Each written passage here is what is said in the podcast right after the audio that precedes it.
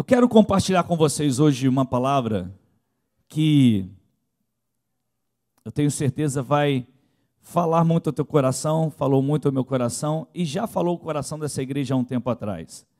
Eu tenho procurado trazer novamente essas palavras, essas ministrações, para relembrarmos coisas que são muito importantes. E hoje nós vamos falar sobre a vida de uma pessoa extremamente conhecida na palavra de Deus.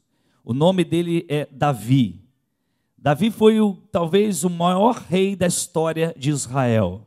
Ele foi o segundo rei na história de Israel e talvez tenha sido o maior rei da história.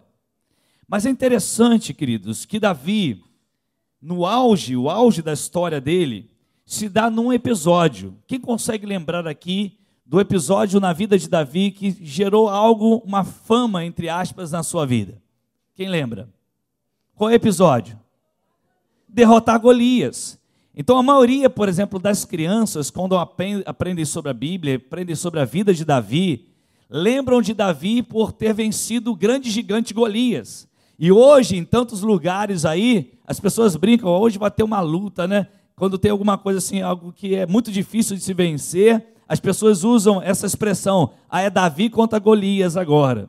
Então isso ficou, gerou uma fama, entre aspas, como eu disse, muito grande na vida de Davi. Quando ele vence Golias, e ele derrota então Golias naquele tempo, se espalha até ele se tornar rei, se espalha essa história, até ele então se tornar-se rei de todo Israel. Porém, até o momento com Golias, nós vamos aprender que Davi, ele precisou passar por uma escola, uma escola da vida com Deus. Davi precisou aprender a lidar com alguns outros gigantes que confrontavam a sua alma. Eu posso afirmar a você que vencer Golias para Davi foi, como alguns brincam aí, café pequeno. Foi muito fácil para ele vencer Golias. Mas a grande luta de Davi não foi contra Golias. As grandes lutas de Davi, os grandes gigantes aconteceram muito antes de Golias. E é através desses textos que nós vamos relembrar isso e vamos aprender e vamos procurar aplicar isso em nossa vida.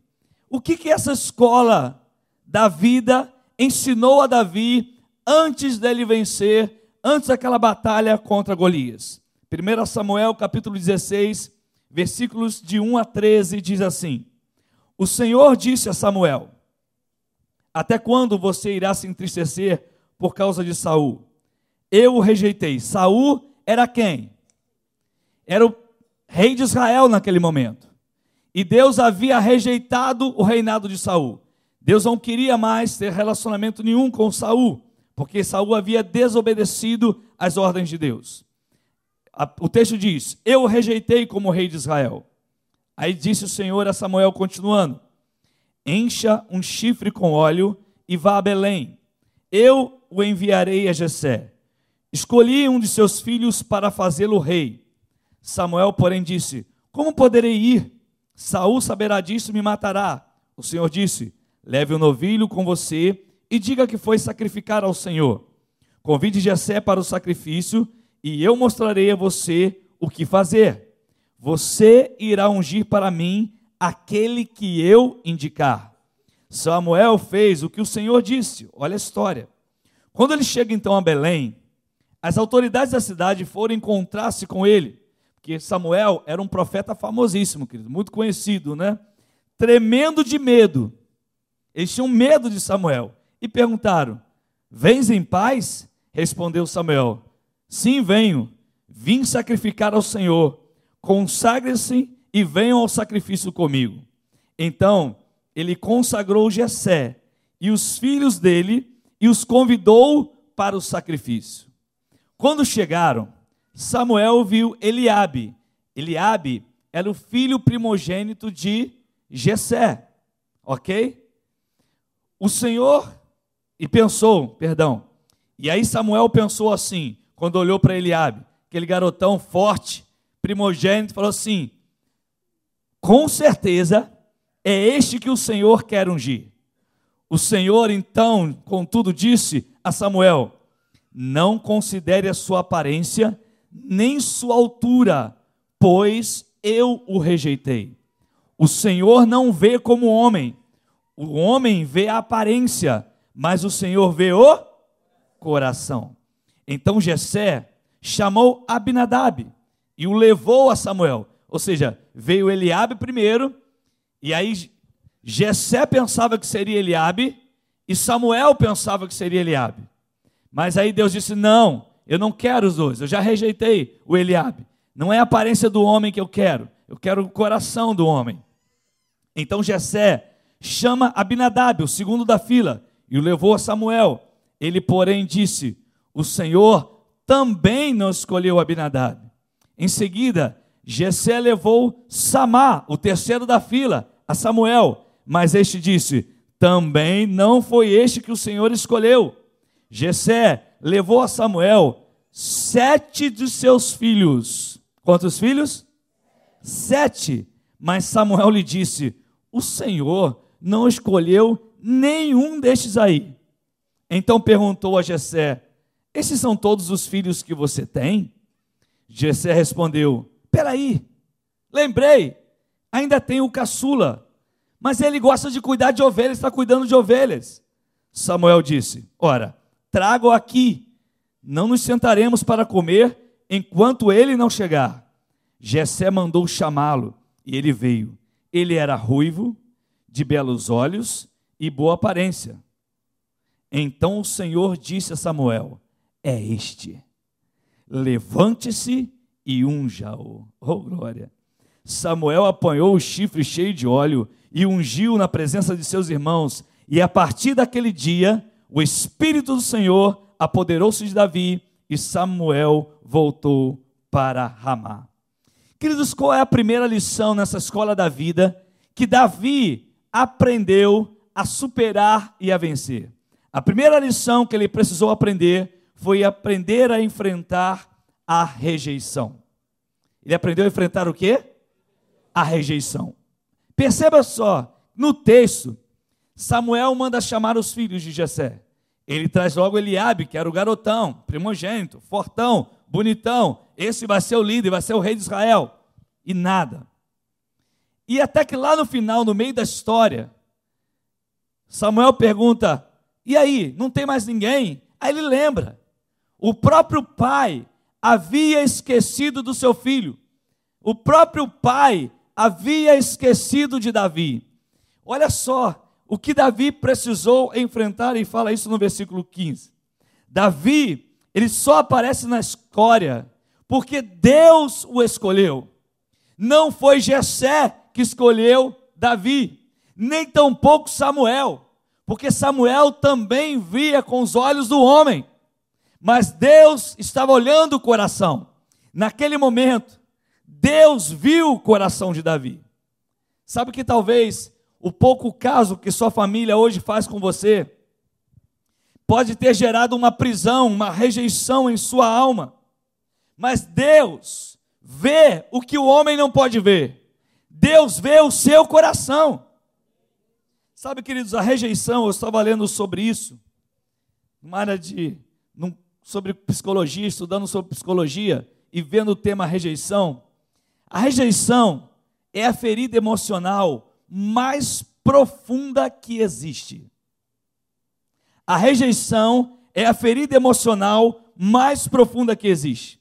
E geralmente ela vem de nossa infância, geralmente dos nossos pais que de maneira consciente ou inconscientemente, eles acabam nos rejeitando, gerando uma rejeição. E só existe um método para se curar a rejeição. A cura só é possível a partir do momento que você e eu reconhecemos pessoalmente que nós sofremos do mal da rejeição. Que em algum momento você sofreu uma rejeição dos seus pais ou de alguém da sua família ou de alguém que você esperava muito. Se você não reconhecer isso, não há cura nesse processo. Você precisa dizer: Eu reconheço, eu fui rejeitado. Se isso aconteceu com você. E o segundo caminho para isso, para que haja uma libertação nessa rejeição, é quando você perdoa, quando você libera o perdão àqueles que te feriram. E aí nós vamos descobrir quem somos em Deus, vamos descobrir que o Deus que nós cremos não nos rejeita. Se você precisa vencer um gigante na sua vida, e Davi precisou vencer esse antes de vencer aquele Golias que estava lá, a primeira lição que ele aprendeu, eu preciso aprender a vencer a rejeição, porque nem meu pai acredita em mim. Nem meu próprio pai e nem o profeta naquela hora acreditava que seria Davi. Ele precisou ouvir a voz de Deus. Segundo, lição nessa escola da vida. Versículo 13 diz assim, de 1 Samuel 16: Samuel apanhou o chifre cheio de óleo e ungiu, ungiu quem? Davi, na presença de seus irmãos. E a partir daquele dia, o Espírito do Senhor apoderou-se de Davi. E Samuel voltou para Ramá. Nessa escola da vida, ele precisou aprender a vencer a rejeição, e nessa escola da vida, ele precisou aprender a lição de andar na dependência do Espírito Santo. Andar na dependência do Espírito Santo. Aquele que, sendo Deus, é Ele que nos capacita, Ele que nos consola, Ele que nos ajuda, Ele que nos dirige, Ele que nos molda para executarmos a Sua obra. Queridos, quando andamos no Espírito, nós vamos vencer a carne. Quero dizer uma coisa a você: há um gigante chamado carne, que nós vamos lutar até Jesus voltar. Júnior. Até Jesus voltar, nós vamos lutar contra esse gigante chamado carne. Mas há uma forma de nós vencermos a carne. A Bíblia fala em Gálatas capítulo 5, a partir do versículo 16, o seguinte: Olha só o texto, acompanha aí na sua Bíblia se você quiser. Gálatas 5, a partir do versículo 16. Por isso vos digo: vivam pelo Espírito, e de modo nenhum satisfarão os desejos da carne. Preste atenção. Ele está dizendo ali que nós vamos viver pelo Espírito para não satisfazer os desejos de quê? Então nós vamos ter desejos aonde? Na carne, mesmo andando no Espírito. É isso que o texto está dizendo. Mesmo andando no espírito, nós vamos ter desejos na carne. Só que ele está dizendo: ande no espírito para não satisfazer, para não acontecer de você viver esses desejos da carne. Aí o texto continua: pois a carne deseja o que é contrário ao espírito, o espírito o que é contrário à carne. Eles estão em conflito um com o outro, de modo que vocês não fazem o que desejam. Mas se vocês são guiados pelo Espírito, não estão debaixo da lei. Ora, as obras da carne são manifestas. Olha o que o texto diz. E ele vai citar algumas delas. Primeiro, imoralidade sexual. O texto lá embaixo vai dizer assim: tudo que é semelhante a isso. Então, tudo que você imagina de tipo de imoralidade sexual está englobado aqui, nessa expressão imoralidade sexual, impureza, libertinagem, idolatria e feitiçaria, ódio, discórdia, ciúmes, ira, egoísmo, dissensões, facções, inveja, embriaguez, orgias e coisas semelhantes a essas. Eu os advirto. Olha o que o texto vai nos dizer, queridos. Eu os advirto como antes já os adverti. Ou seja, Paulo está dizendo: eu já falei isso para vocês. Aqueles que praticam essas coisas. Então está dizendo assim: não é que você não vai ter o desejo. Escuta, ei, não é que você não vai ter o desejo, mas aqueles que praticam essas coisas, aí vem o resultado. Leia aí, por favor. Não. Não sou eu que estou dizendo. É a Bíblia. Não herdarão o reino de Deus. Ele não está dizendo que você não vai ter esses desejos. Ele está dizendo: se você tiver o desejo, você tem um jeito de dominar esse desejo. Como? Vivendo pelo Espírito. Mas se você não viver pelo Espírito, você vai praticar esses desejos. E aí, se você praticar esses desejos, você não herdará o reino dos céus. É o que a Bíblia está nos dizendo aqui. Agora olha só. Aqueles que praticam essas coisas não herdarão o reino de Deus. Mas, contudo, o fruto do Espírito é o que? Amor, alegria, paz, paciência, amabilidade, bondade, fidelidade, mansidão e domínio próprio. Contra essas coisas não há lei. Não há nenhuma lei sobre a face da terra que impeça você de fazer isso. Você já viu alguém proibir você de amar? Já viu alguém proibir você de viver em paciência, em paz? De ser amável, de ser bondoso, de ser fiel, de ser manso, de ter domínio próprio? Por quê? Contra essas coisas não há lei. Aí o texto continua: os que pertencem a Cristo Jesus crucificaram a carne com as suas paixões e seus desejos. Ele está dizendo: vai ter paixão, vai ter desejo, mas você está lutando e você crucificou a sua carne porque você procura viver no Espírito. Se vivemos pelo Espírito, andemos também pelo Espírito. Não sejamos presunçosos, provocando uns aos outros e tendo inveja uns dos outros. Ainda, Romanos capítulo 8, versículos de 5 a 8. Romanos 8, 5 a 8. Diz assim: olha só o que o texto vai dizer. Nós estamos aprendendo aqui que Davi, ele venceu o primeiro gigante, o espírito de rejeição.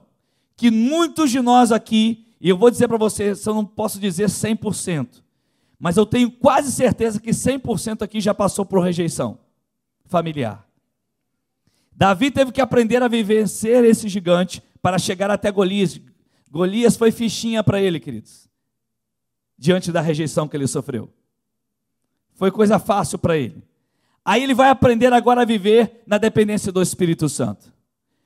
Porque se nós queremos viver na dependência do Espírito Santo, vamos ter que vencer o gigante da carne. Romanos 8, de 5 a 8, diz assim: Quem vive segundo a carne, tem a mente voltada para que a carne deseja. Ora, a carne deseja, não deseja? Então, quem vive segundo a carne, tem a sua mente voltada para o que a carne deseja. Mas quem vive de acordo com o Espírito tem a mente voltada para o que o Espírito deseja. A mentalidade da carne é o que? Morte, separação de Deus. Mas a mentalidade do Espírito é vida e paz. A mentalidade da carne é inimiga de Deus. Por quê? Porque não se submete à lei de Deus, à vontade de Deus, e nem pode se submeter. Não tem como. Quem é dominado pela carne. Ah, queridos. O que está escrito ali? Vamos falar juntos. Quem é dominado. Não tem jeito. Se Deus queria e Deus ungiu Davi, Davi teria que aprender a viver na dependência do Espírito Santo se ele vivesse dominado pela carne, ele não seria o rei que Deus queria. Então, se nós queremos derrubar um Golias, a gente está assim, eu vou derrubar Golias hoje. Tem muitos Golias em nossa alma que precisamos derrubar. Primeiro a rejeição, depois a nossa própria carne. Então, nós somos uma rota de escola da vida com Deus, aprender a vencer alguns gigantes. Terceiro, terceiro gigante, a partir do versículo 14, diz assim o texto: o espírito do Senhor se retirou de Saul, e um espírito maligno,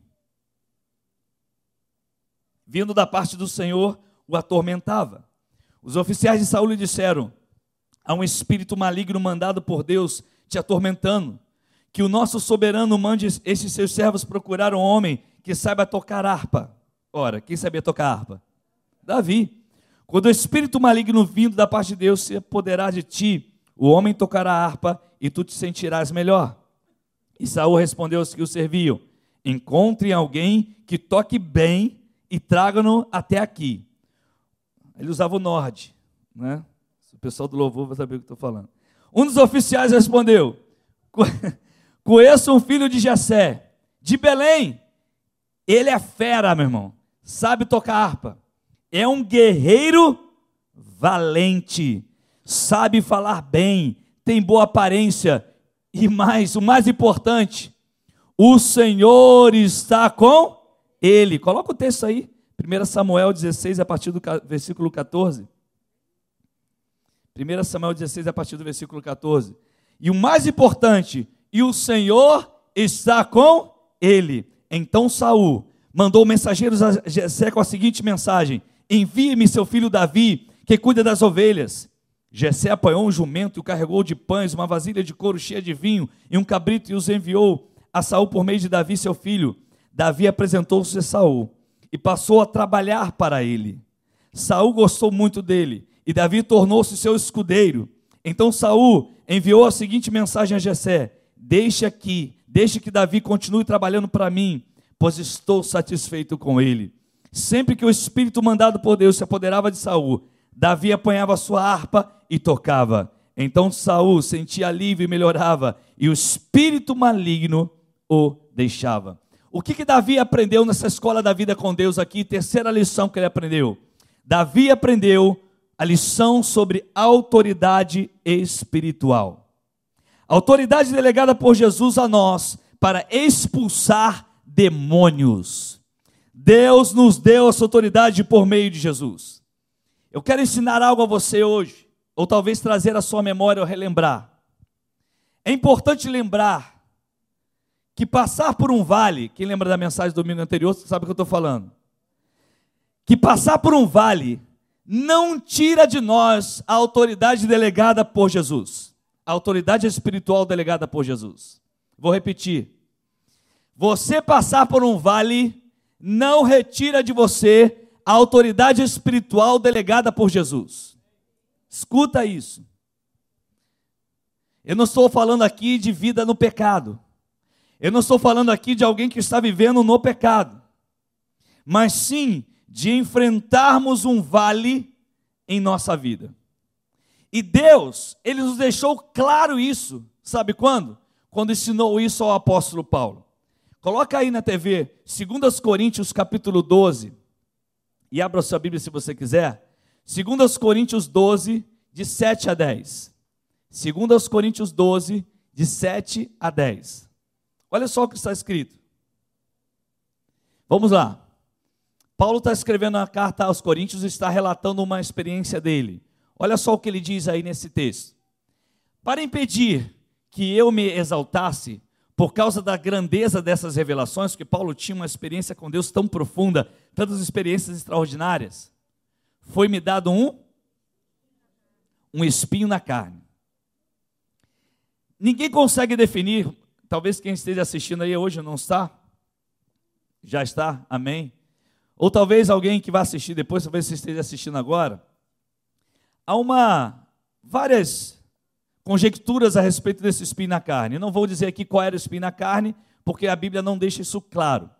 Mas esse espinho na carne, na vida de Paulo, era um mensageiro de Satanás que ficava atormentando a sua vida, atrapalhando a sua vida. Vamos lá, versículo 8. Três vezes roguei ao Senhor que o tirasse de mim. Olha só o que o texto está dizendo. Quantas vezes ele rogou ao Senhor? Três vezes. Versículo 9. Mas o Senhor disse: minha graça é suficiente para você. Talvez na sua Bíblia seja assim: a minha graça te basta. Pois o meu poder se aperfeiçoa na fraqueza, ou seja, na sua fraqueza. Portanto, Paulo vai dizer: eu me gloriarei ainda mais alegremente em minhas fraquezas, para que o poder de Cristo repouse em mim. Versículo 10. Por isso, por amor de Cristo, regozijo-me, eu me alegro nas fraquezas. Olha só, querido. Nos insultos, nas necessidades, nas perseguições, nas angústias, pois quando sou fraco é que sou forte. O que que Paulo estava ali, inspirado pelo Espírito, nos revelando? Talvez você e eu estejamos hoje num vale numa crise. Não estou falando de um pecado, de viver no pecado, talvez uma crise, uma luta. Talvez o seu vale hoje seja uma enfermidade. Talvez o seu vale hoje seja as finanças. Talvez o seu vale hoje seja a família. E talvez hoje, no meio desse vale que você está enfrentando, alguém vai no portão da sua casa, vai bater lá e vai dizer assim: Meu querido, você pode orar por mim? E ele vai compartilhar com você o mesmo problema que você está enfrentando. O vale que você está enfrentando, a pessoa vai bater na porta da sua casa e vai dizer: Me ajuda. Você não contou nada para ela. E ela compartilha com você. Talvez você esteja com uma enfermidade terrível enfrentando hoje aí. É um vale na sua vida. E essa pessoa vai bater na porta da sua casa e vai dizer assim: Ora por mim, que eu sou com uma enfermidade assim, assim, assada, a mesma que você tem. E sabe o que você vai fazer? Você vai orar. E sabe o que vai acontecer? Quem sabe Deus vai curar aquela pessoa. O que, que Deus está nos ensinando, querido, aqui? É que mesmo que quando mesmo que estejamos enfrentando um vale, ele não retira de nós a autoridade espiritual. Ele não retira de você e de mim essa autoridade. Não é porque eu estou enfrentando uma guerra na minha saúde que eu não posso orar por alguém que seja doente. Não é porque eu estou enfrentando uma guerra na minha família que eu não posso enfrentar e orar por alguém que esteja enfrentando uma luta na sua família. Não invente desculpas. Paulo está dizendo assim: Paulo ouviu de Deus, filhão, ei, Paulo, o meu poder se aperfeiçoa quando você está na crise, quando você está na guerra, quando você está na batalha, é aí que o meu poder vai se aperfeiçoar em você. Sabe para quê? Para mostrar que o poder é meu e não seu. Para mostrar que o meu poder se aperfeiçoa na sua luta. Deus estava ensinando a Davi exatamente isso. Davi, aprenda sobre a autoridade espiritual. Você está numa luta aí. Você está nessa guerra aí. Mas Davi tocava e os demônios vazavam, fugiam, corriam. Olha só o que diz, segundo aos Coríntios capítulo 4, de 7 a 10. Segundo aos Coríntios 4, de 7 a 10. Você que gosta de Bíblia. Amém? Quem gosta de Bíblia vai viajar hoje. Na palavra. Mas crente que não gosta de Bíblia, só Jesus. Né? Segundo os Coríntios 4, de 7 a 10. Mas temos esse tesouro em vasos de barro, uh, para mostrar que o poder que a tudo excede provém de Deus e não de nós. Aleluia! O poder que vem sobre nós é dele e quando isso se manifesta, continua sendo dele. A pessoa, quando se exalta muito, que é o meu ministério, o meu ministério, o meu ministério, o meu ministério, meu irmão, se prepara, porque vem a queda. Cuidado com isso. O texto está dizendo: Mas temos esse tesouro em vasos de barro, para ser moldado pelo Senhor, para mostrar que o poder que a tudo excede provém de Deus e não de nós. Aí ele vai completar, olha só o texto. De todos os lados somos pressionados, mas não desanimados. Ficamos perplexos, mas não desesperados. Somos perseguidos, mas não abandonados. Abatidos, mas não destruídos. Trazemos sempre em nosso corpo o morrer de Jesus para que a vida de Jesus também seja revelada em nosso corpo. Aleluia. Você pode dar um aplauso a Jesus por isso, querido. Glória a Deus por isso. Aleluia. Aleluia. Por isso que você não pode parar aquilo que Deus te chamou, aquilo que Deus te deu para fazer, querido. Você pode estar numa crise enorme, desde que não seja vida de pecado. Mas se você não está vivendo no pecado, mas você está enfrentando uma crise, Deus continua te usando da mesma forma, porque você é vaso de barro, tudo provém dEle, não vem nada de nós, é o poder dEle se aperfeiçoando em nossas fraquezas, aleluia. E Davi aprendeu sobre isso. Davi também aprendeu a respeitar uma autoridade constituída por Deus. Saul era o rei. Quem era ungido agora? Era Davi. Davi poderia falar assim: oh, Saul, fala sério. O cara agora sou eu. Eu sou o cara, Saul. Porque Samuel veio, me ungiu, tô cheio do Espírito Santo. Só aí já perdia tudo, né? Tô cheio do Espírito Santo e agora Deus falou que vai ser o rei sou eu. Mas não, Davi respeitava a autoridade espiritual delegada por Deus a Saul, porque quem pode contra delegado, aquele que é delegado espiritualmente é o próprio Deus. Cuidado quando você abre a boca para falar de autoridades espirituais delegadas por Deus. Cuidado. Quando você fala mal dos governos, de líderes, cuidado com aquilo que você fala porque são autoridades delegadas constituídas por Deus, diz a palavra, e devemos honrar essas autoridades, respeitar essas autoridades. E Davi aprendeu sobre isso. Quarto lugar, 1 Samuel 17, de 17 a 19. 1 Samuel 17, 17 a 19 diz assim: Nessa ocasião, Jessé disse a seu filho Davi: Pega uma roupa de grãos, já, tava, já tinha voltado para casa, tostados e dez pães, e leve-os depressa a seus irmãos no acampamento. Os irmãos estavam lá numa batalha agora, ok? E aí os, o, pai de Davi fala assim: ó, vá lá e leva esse alimento para os seus irmãos. Leve também esses dez queijos ao comandante da unidade deles. Veja como estão seus irmãos e traga-me alguma garantia de que estão bem. Eles estão com Saul e com todos os homens de Israel no vale de Elá, lutando contra os filisteus. Qual lição que Davi aprendeu aqui, querido, nessa escola da vida com Deus? Ele aprendeu a lição de servir ele aprendeu a lição de um coração de servo. Quem não serve para servir, não serve para ser servido. Quem não serve para servir, não serve para nada.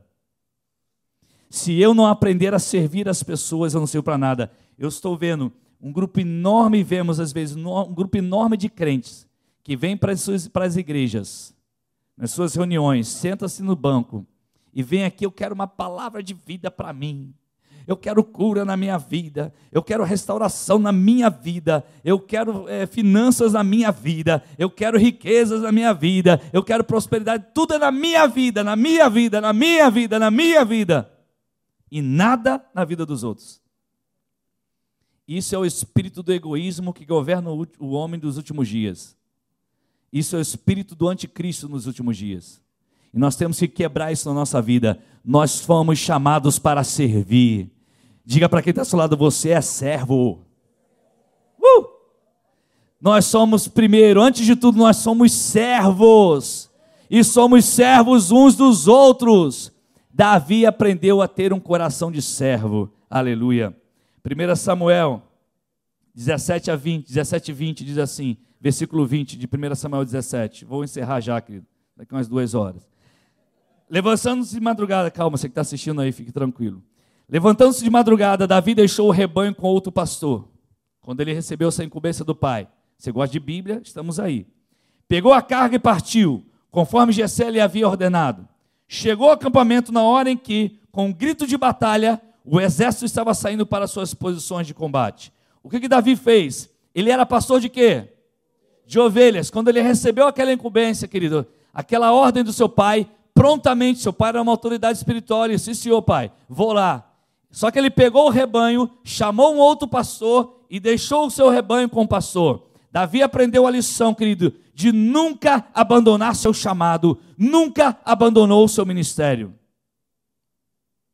Tem pessoas que já abandonaram o chamado de Deus para a sua vida, estão rodando de igreja em igreja e se perguntando: qual é o meu ministério? Qual é meu ministério? Qual é meu ministério? Sabe qual é a resposta? Eu aprendi uma coisa: tudo que me proponho a fazer torna-se meu ministério. Tudo que eu me proponho a fazer se torna meu ministério. Estamos precisando de ajuda lá no projeto, vira meu ministério. Vamos limpar aqui a igreja, virou meu ministério. Vamos para a obra aqui em cima, virou meu ministério. Tudo que me proponho a fazer se torna meu ministério. Por quê? Porque eu tenho um coração de servo. Quantos que abandonaram o seu ministério, o seu chamado, e aí foram reprovados nessa escola da vida com Deus, mas Deus quer te trazer de volta. Deus quer te trazer de volta ao chamado que Ele te deu, e você não pode abandonar. Davi nunca abandonou seu rebanho. Ele precisou sair, mas deixou outro lugar. Sexto lugar, 1 Samuel 17, de 20 a 30. Olha isso que aconteceu. Levantando-se de madrugada, Davi deixou o rebanho com outro pastor, pegou a carga e partiu, conforme Gessé lhe havia ordenado. Chegou ao acampamento na hora em que, com grito de batalha, o exército estava saindo para suas posições de combate.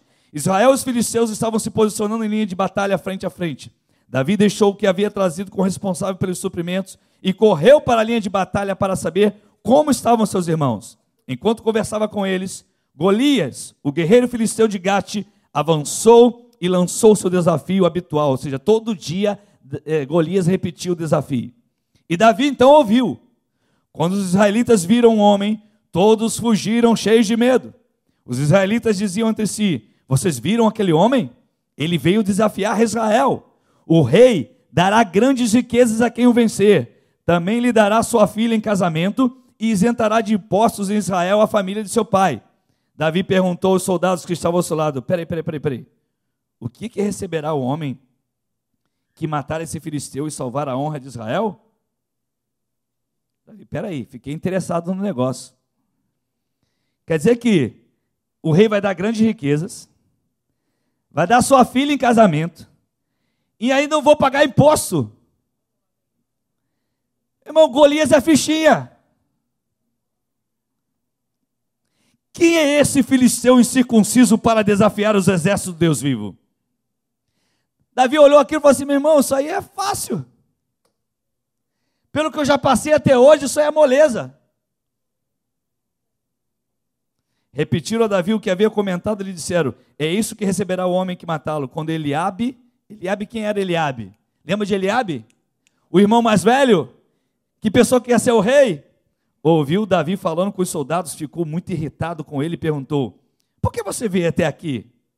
Com quem deixou aquelas poucas ovelhas no deserto? Sei que você é presunçoso e que o seu coração é mau. O irmão disse: Deus tinha falado o quê? Eu não vejo a aparência, eu vejo o coração. Ele escolheu quem? Davi. Aí vem esse irmão e diz: Você é presunçoso e você é mau de coração. Você veio só para ver a batalha. E disse Davi: O que eu fiz agora para você? Será que não posso nem mesmo conversar? Ele então se virou para outro e perguntou a mesma coisa. E os homens responderam-lhe como antes. O que, que Davi fez aqui, nessa escola da vida? Ele aprendeu a lição de enfrentar o pré-julgamento do próprio irmão.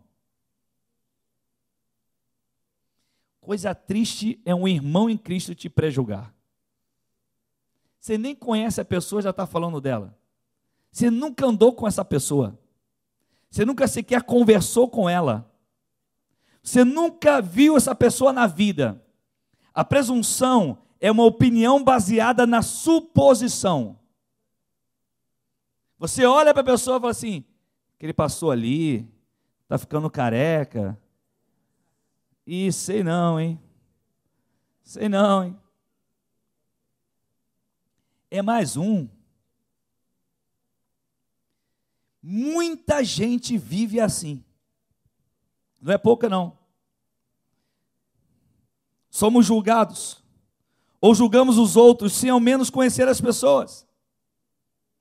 Talvez a gente escuta assim, quer aparecer. Na verdade, isso é inveja, irmãos. É desejo de ser aquilo que você é e não consegue. Não consegue. Nós devemos aplicar o ensino bíblico de além de enfrentar os pré-julgamentos, também nós não podemos nos tornar juízes precipitados da vida dos outros. Quer ver? Lucas 7, 37 e 38. O que, que Jesus ensinou sobre isso? Jesus deixou isso bem claro nas Sagradas Escrituras. Lucas capítulo 7, versículos 37 e 38. Será que eu errei o texto? Lucas 7, 37 38. Não julgueis e não sereis julgados. É esse texto? Não, não é esse não. Eu que escrevi aqui na hora de escrever, devo ter escrito o texto errado. Você me ajuda aí, pastor. 7,47, isso aí. 47. Amém, queridos? Escuta isso. Vamos ao 47. Não, não é isso não. Não julgueis e não sereis julgados, não condeneis, não sereis condenados. É isso que o texto diz. E aí vocês vão achar esse texto aí para mim. Tenho certeza que vocês vão encontrar. Mas Jesus deixou bem claro para nós: não julgueis e não sereis julgados. 7:1. 7:1. 6:37. Ah, glória a Deus. Dá um aplauso a Jesus.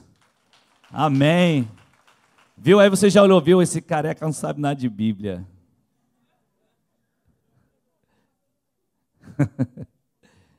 não julguem e vocês não serão julgados. Não condenem. O pior não é só julgar, o pior é você ainda condenar. Não só julga, mas condena. E não serão condenados. Perdoem e serão então perdoados. Versículo 38. Deem e lhe será dado. Aí o que o texto vai dizer? Uma boa medida, calcada, sacudida e transbordante será dada a vocês, pois a mesma a, a medida que usarem também será usada para medir vocês. Se você exige santidade a outra pessoa, a mesma medida que você exige dela será exigida de você. Então não fica julgando os outros não, querido. Cuida da sua vida. Procura cuidar de si mesmo e ajudar o seu irmão. Porque aquele que caiu, você ajuda, porque amanhã, quem sabe o que vai acontecer. Hoje eu estou aqui de pé, e a Bíblia diz: cuidado para que não caia. Então, antes de condenar alguém, e aqui, Eliabe, Eliabe, irmão, era o irmão do cara. Desculpa a expressão. Era irmão de Davi. Eliabe estava aqui, sabe o que Eliabe estava? Escondendo um ódio no coração. Seu coração é mau, você é presunçoso. Na verdade, assim, você tomou o lugar que era para mim. Hã? Ele que queria ser rei. Ele não conseguiu ser o que Davi era. Cuidado com o pré-julgamento. Por último, a partir do versículo 31, 1 Samuel 17, 31 a 40, a gente vai encerrar agora. As palavras de Davi chegaram aos ouvidos de Saul, que o mandou chamar. Então, vença na escola da vida o pré-julgamento e a condenação precipitada, querido. Davi disse a Saul: Ninguém deve ficar com o coração abatido por causa desse filisteu aí, não.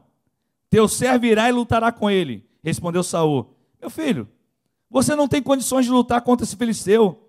Você é apenas um rapaz, e ele é um guerreiro desde a mocidade. Davi, entretanto, disse a Saul: O rei, teu servo toma conta das ovelhas de seu pai. Quando aparece um leão um urso e leva uma ovelha do rebanho, eu vou atrás dele. Dou-lhe golpes e livro a ovelha de sua boca. Quando se vira contra mim, eu pego pela juba. Irmãos, é o cara esse cara. E lhe dou golpes até matá-lo. É bravo, hein? Teu servo pode, pode matar um leão e um urso. Esse filisteu incircunciso será como um deles.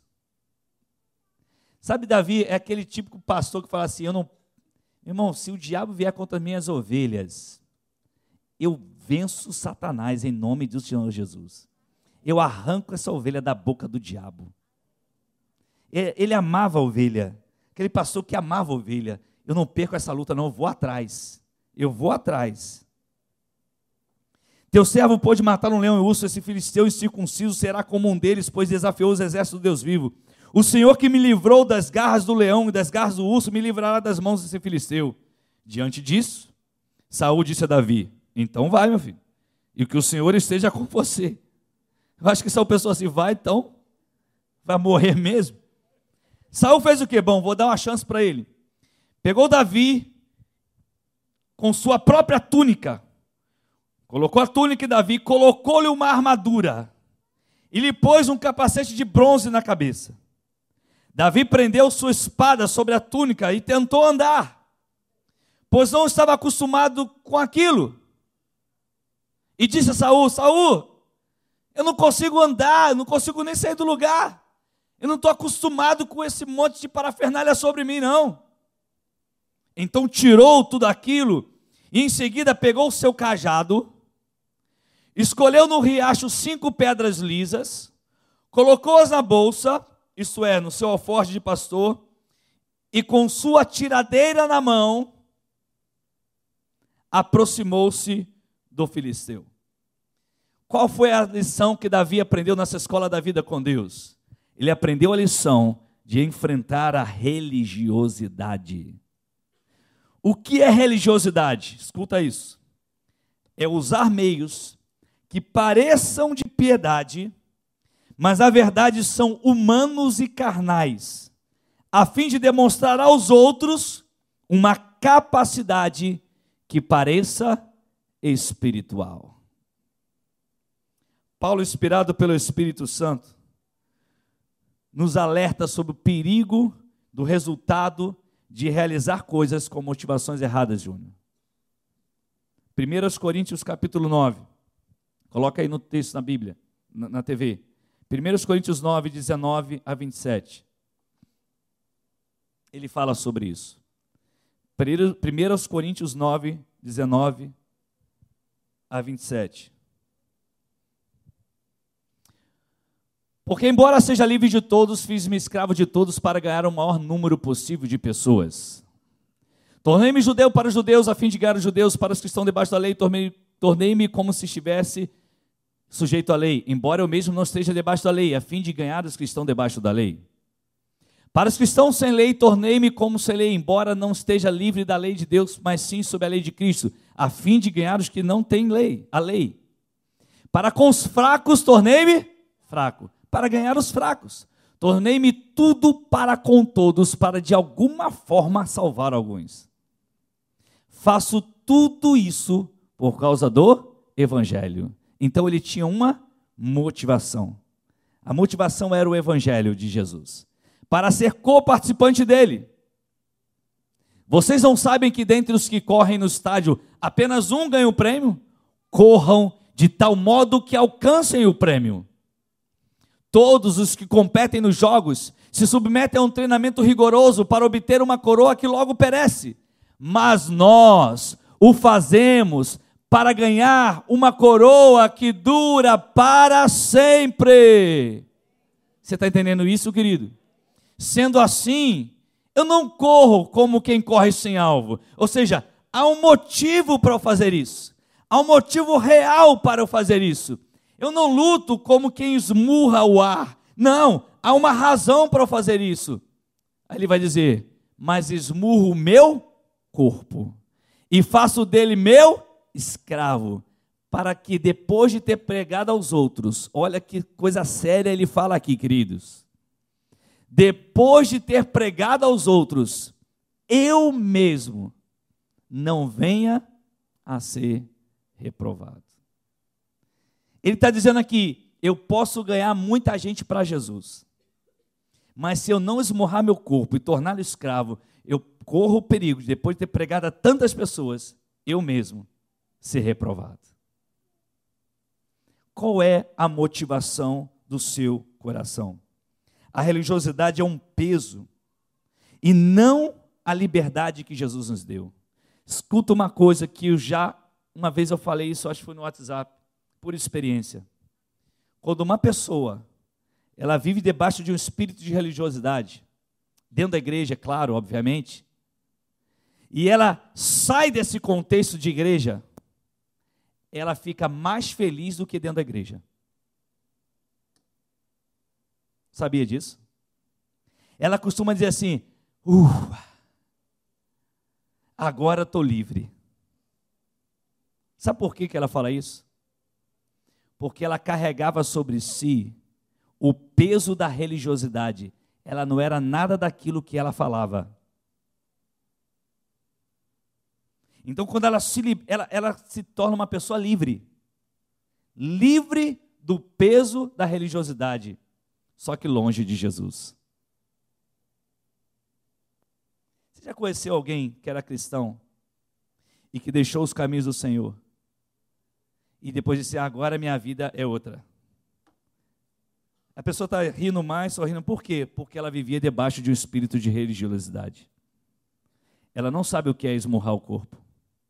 Ela não sabe o que é pagar o preço. Ela não entende que isso tem na nossa vida, que isso faz parte do Evangelho de Cristo Jesus.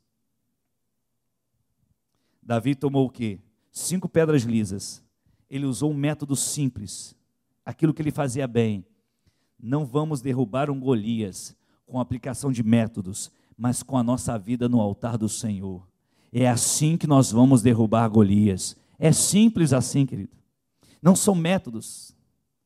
Não é o peso, eu tenho que estar na célula, meu Deus, eu tenho que estar lá naquela TL, Jesus, eu tenho que estar naquele ETM, meu Deus, parece que eu estou morrendo.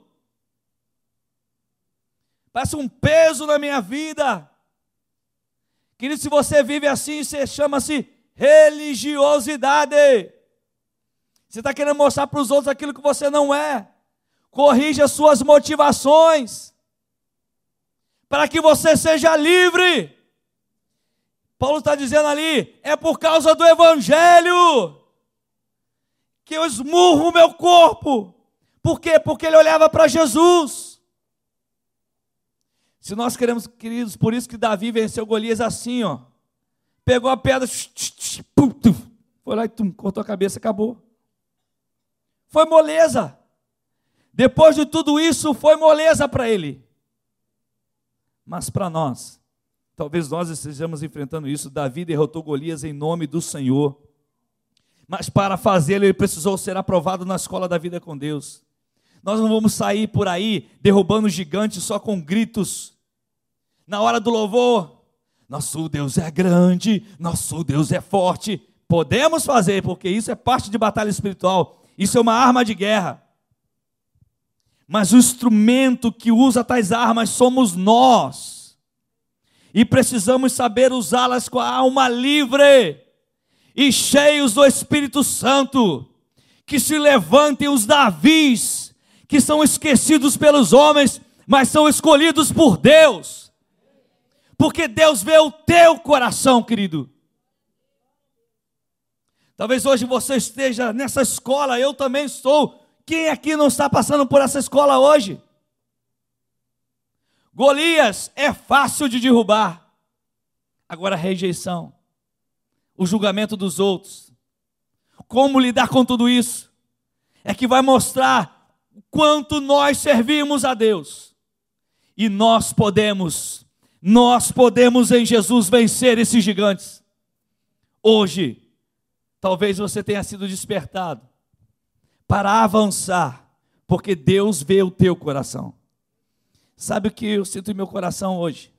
É que nós temos que nos libertar desse espírito de religiosidade. Parar de carregar esse peso, querido. Chega, eu estou cansado. Porque carregar essa armadura que não nos pertence só nos cansa. O que nós queremos? O jugo de Jesus é suave seu fardo é leve. É isso que acontece. Quando nós olhamos para Ele, o jugo dele é suave e o seu fardo é leve. Aleluia. Eu queria que você segurasse a mão da pessoa que está ao seu lado e levantasse essa pessoa em nome de Jesus.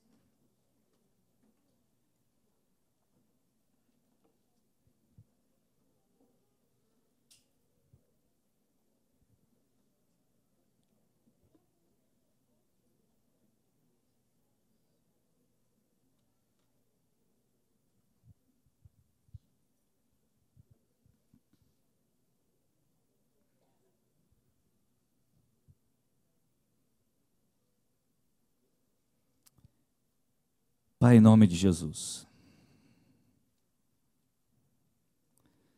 A Sua palavra foi entregue. Quem tem ouvidos, ouça o que o Espírito diz à igreja. Sabe, Deus, enfrentamos muitos Golias em nossa vida. São inimigos externos que vêm contra nós. Mas os grandes inimigos estão dentro de nós. Esmurrar a nossa carne não é fácil, Senhor. Nós dependemos da tua graça. A sua palavra diz que o Senhor olhou para Davi e viu o coração dele. Senhor, nós não somos perfeitos. Nós não acertamos em tudo. Talvez estejamos longe daquilo que Davi era para o Senhor. Senhor, nós estamos cansados de viver debaixo de religiosidade. Há tantas religiões, há tanta opressão religiosa. O Senhor nos trouxe liberdade. Nós não queremos realizar a tua obra na pressão do peso. Sim, pesa sobre nós a obrigação da pregação do teu evangelho. É uma responsabilidade nossa mas não podemos viver isso constantemente, Senhor. Não vamos suportar. Há uma motivação maior que nos faz isso, que nos faz realizar isso. Essa motivação é a presença do Senhor em nós, é o amor que o Senhor tem para conosco. Talvez, Pai, alguns de nós estejamos aqui hoje, estamos também cansados. Talvez existam alguns aqui que estão lutando contra essa religiosidade. Talvez vão de igreja a igreja. Talvez nunca entrou numa igreja evangélica. Também estão cansados de religiosidade. Talvez estejam enfrentando um grande gigante da rejeição, do pré-julgamento, da falta de dependência do Espírito. Os gigantes, eu não sei, Deus, quais são que cada um aqui enfrenta. Mas eu sei que quando o Senhor habita em nós, todos eles podem ser derrotados. Que as crises que nós passamos não anula a autoridade que o Senhor delegou a cada um de nós. Senhor, nos perdoe, nos ajude. Queremos anular a rejeição da nossa alma.